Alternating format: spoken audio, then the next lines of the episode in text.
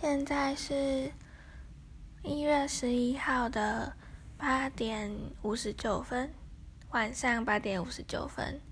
我今天下午五点多的时候，和徐璇一起去一家叫做田园生活广场的零食量饭店，帮对方不想买欧帕糖，因为那间店有的集齐品会便宜，会跟原本的价钱便宜蛮多的。如果不是集齐品的话，其实也会比外面卖的还还便宜，所以我们就决定去那里买。我们给对方互相定一个金额，就是一百块，因为徐轩说。欧帕糖就是要在考试之前吃完才会有效，所以我就想说，如果买太多的话，一定吃不完，所以我们就只定一百块，但后来还是买蛮多的，因为那边真的很便宜。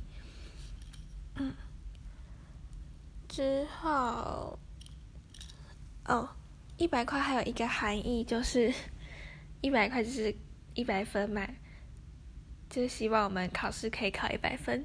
除了社会以外，社会要考一百四十四分才是满分，所以不能考一百分。他希望我的面试也要考一百分。还有我今天骑摩托车要骑去的时候，因为我是一个路痴。超级路痴，永远记不住路，所以我就每次出门都需要依靠我的手机看地图。但是因为最近很冷呢，很冷就骑车一定要戴手套，不然手真的会超痛的。但我今天就跟我阿妈借了一个手套，它没有没有触控功能，所以就不能划手机。